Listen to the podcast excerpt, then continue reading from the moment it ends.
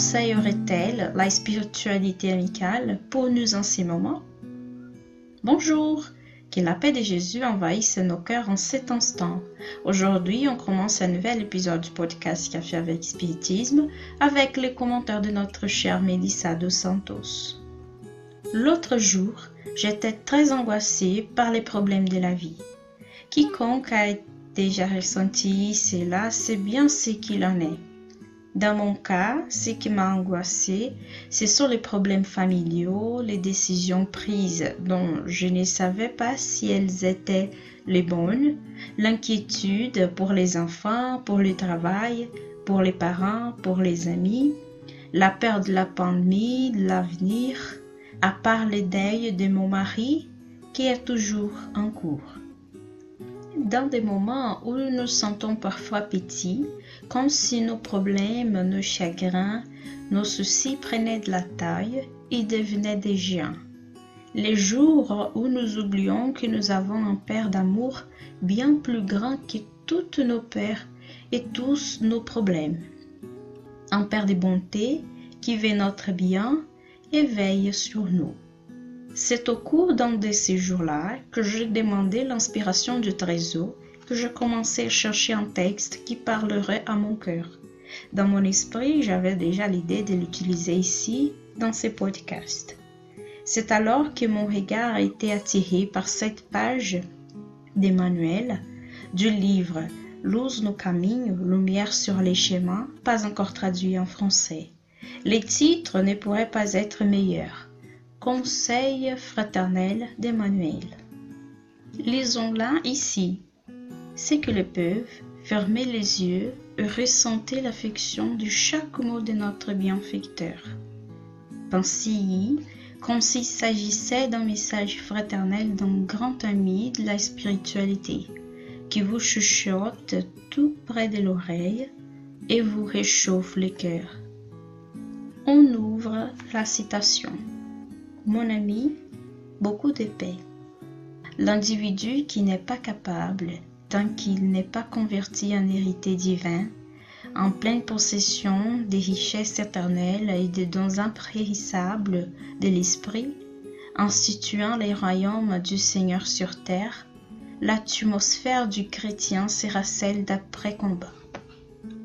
Il est indispensable de continuer sur les sillons de la foi vivante, à labourer et à s'aimer pour l'avenir sans fixer l'attention sur les passés.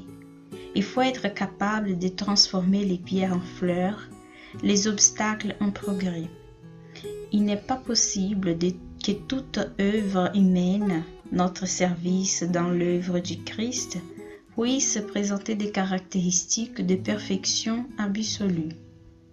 Les maîtres, cependant, acceptent notre bonne volonté dans l'effort de coopération sincère et nous tend une main forte, tant que la coopération dans la lumière et dans le bien vibre dans nos attitudes. Continuons de cette manière à être attentifs et attentives à nos devoirs. L'ombre est un défi à notre capacité à briller dans le soleil d'amour divin qui convertit tout en bénédiction d'accomplissement sublime avec la bonne nouvelle. L'incompréhension représente un appel fort à notre compréhension, afin qu'y témoignant en silence de notre foi, nous puissions appliquer toutes nos possibilités au service béni de la rédemption. Le mépris est une convocation à la révélation de nos possibilités d'aimer comme Jésus nous a aimés. La route est longue et la mission est complexe. Elle exige intrépidité et sérénité, confiance et optimisme, compréhension et fraternité. N'oubliez pas de telles armes pareilles dans votre ministère. Répandez la bonne sémence, construisez dans l'Esprit éternel, érigez à votre sanctuaire intérieur pour les maîtres et occupez-vous des obligations d'édification qui vous ont été confiées.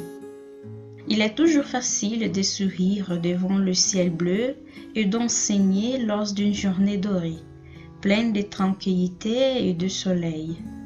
C'est pour cette raison que des rares apprentis savent servir sous la nuit orageuse et tout au long des airs remplis de douleurs et de difficultés de toutes sortes. L'école, cependant, n'est pas d'autre. Demandons à l'ami divin de nous accorder la force de nous régner nous-mêmes, en oubliant tout ce qui peut constituer des vertiges de notre passé criminel et l'énergie de nous glorifier dans notre croix quotidienne, gravée dans les témoignages de travail auxquels nous avons été appelés à l'heure présente. Ce n'est qu'ainsi, mon frère, que nous pouvons suivre la lumière de nos destinées, en nous transformant en un message vivant de son amour infini au profit d'une terre de paix et de fraternité, avec les royaumes des cieux dans les journées bénies à venir. On ferme la citation. Je vous avoue que lorsque je finis de lire ce texte pour la première fois, je me suis senti comme si j'avais été embrassée. J'espère qu'il en est arrivé pareil à chacun d'entre vous. En ces jours difficiles que nous traversons, que Jésus nous donne sagesse et courage. Et si nous parvenons à avancer sur les chemins du bien, j'ai l'espoir de jours meilleurs et la certitude nous ne sommes pas impuissants. Jésus est avec nous. Et dans de nombreux cas, il nous a portés sous ses genoux. Dieu ne nous donne pas une croix plus grande qui sait que nous pouvons supporter. Continuons à faire confiance. Qu'il en soit ainsi et jusqu'au prochain podcast Café avec Spiritisme.